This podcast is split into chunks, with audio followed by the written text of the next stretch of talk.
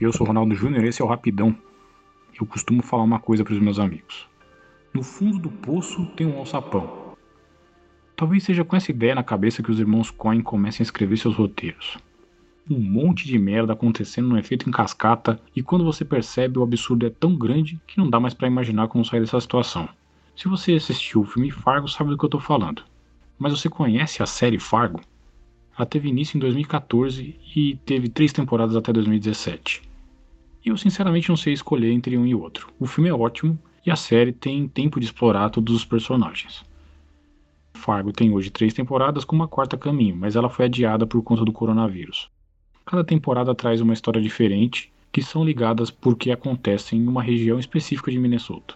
A primeira se passa em 2006 e já ficou claro que é uma adaptação do filme.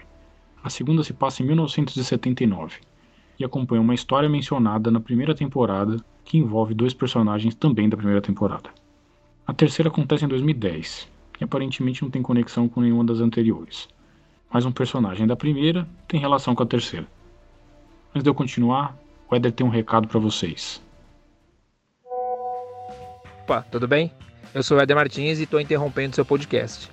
Se você já ouve o Rapidão aí e gosta de games, fica ligado que todo domingo eu trago uma novidade sobre o mercado de jogos e falo tanto de novidades quanto de jogos antigos. Se você tiver alguma dica também de tipo de jogo que você queira ouvir, manda um e-mail pra gente aí no rapidãopodcast.gmail.com. O Rapidão não tem o tio, tá? Nenhum e-mail tem. Essa é minha dica. Falou!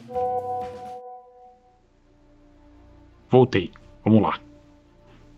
Uma coisa que eu gosto de reparar é na qualidade de atuação. Nesse caso, o elenco em cada temporada vem recheada de ótimos atores. Na primeira você tem Martin Freeman e Billy Bob Thornton, especialmente o Thornton. Eles fazem a gente se sentir culpado por gostar deles. Na segunda temporada, ótimas interpretações de Kirsten Dunst, Jeffrey Donovan e Jesse Plimons. Na terceira temporada, Ivan McGregor e David Tellez fazem o Bebete Romário da temporada. Quando vocês forem assistir, prestem atenção nos personagens secundários das três temporadas. Os personagens têm profundidade e ajudam a história a parecer mais real.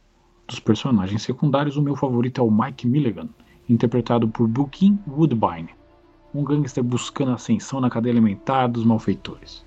Ele faz citações, é sarcástico, ganancioso. Outro aspecto para você prestar atenção é a cinematografia. A série é muito bem filmada, planos, enquadramento, fotografia, tudo muito bem feito, tudo muito bem planejado. Para mim, a série só fica atrás nesse quesito de Mr. Robot, que é excepcional. Se você procura três boas histórias, cheias de reviravoltas, com situações malucas e um banho de interpretação para acompanhar, assista Fargo. Ah, a quarta temporada é com Chris Rock, e pelo trailer já vale a empolgação.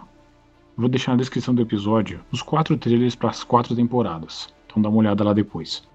Você pode assistir as três temporadas já disponíveis na Netflix. Quer mandar sua dica, reclamação ou um vídeo de reunião? O e-mail é rapidãopodcast.gmail.com. Fiquem bem, acreditem na ciência e até amanhã.